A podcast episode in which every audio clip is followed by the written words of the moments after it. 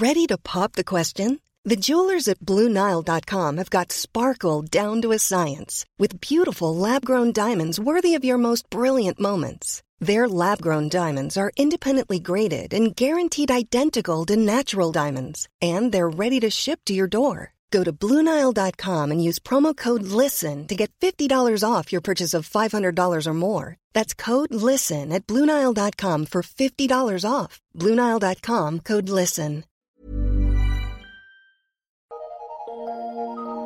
Eu sou Mário Persona e essas são as respostas que eu dei aos que me perguntaram sobre a Bíblia. Você escreveu perguntando se o cristão pode beber vinho. Bem, é importante nós entendermos que o cristão não está debaixo da lei no sentido de fa faça isso, não faça aquilo, uma lista de regras, o que pode o que não pode. Isso você vai entender melhor lendo Colossenses 2, de 20 a 21.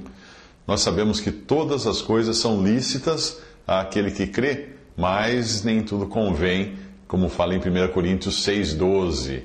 O primeiro milagre do Senhor Jesus foi numa festa de casamento onde se serviu bebida alcoólica, vinho. E o milagre foi justamente produzir mais vinho, mais bebida. Eu não quero com isso dizer que o Senhor é a favor da bebedice, da embriaguez, mas também nós não podemos ser ingênuos, como alguns que afirmam que não se tratava de vinho e sim de suco de uva. Longe de querer incentivar a bebedice, a embriaguez, o Senhor mostrou que só ele era capaz de trazer alegria ao coração do homem, porque o vinho alegra o coração do homem, como fala no Salmo 104, 15. Eu creio que nos nossos dias a bebida alcoólica tomou um rumo diferente daquele que tinha nos tempos de Cristo. Quando se tratava o vinho, uh, vinho era puro, né?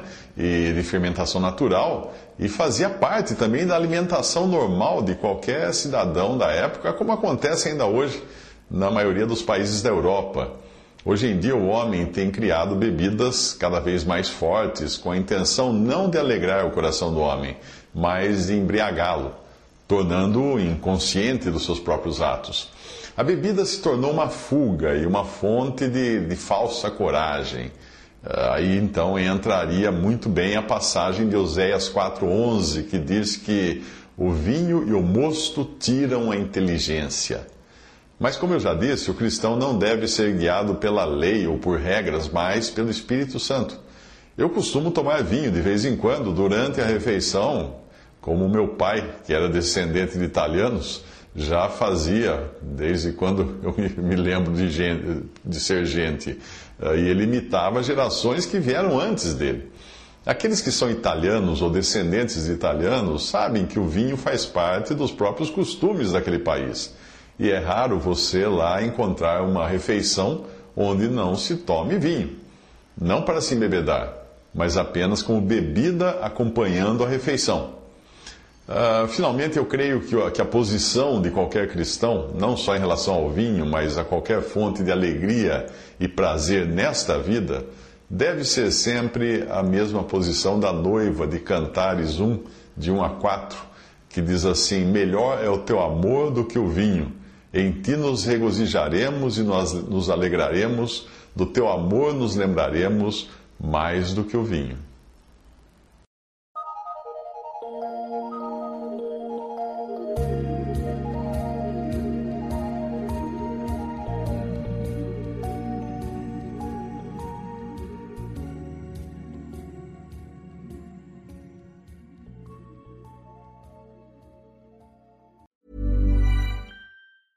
Even when we're on a budget, we still deserve nice things.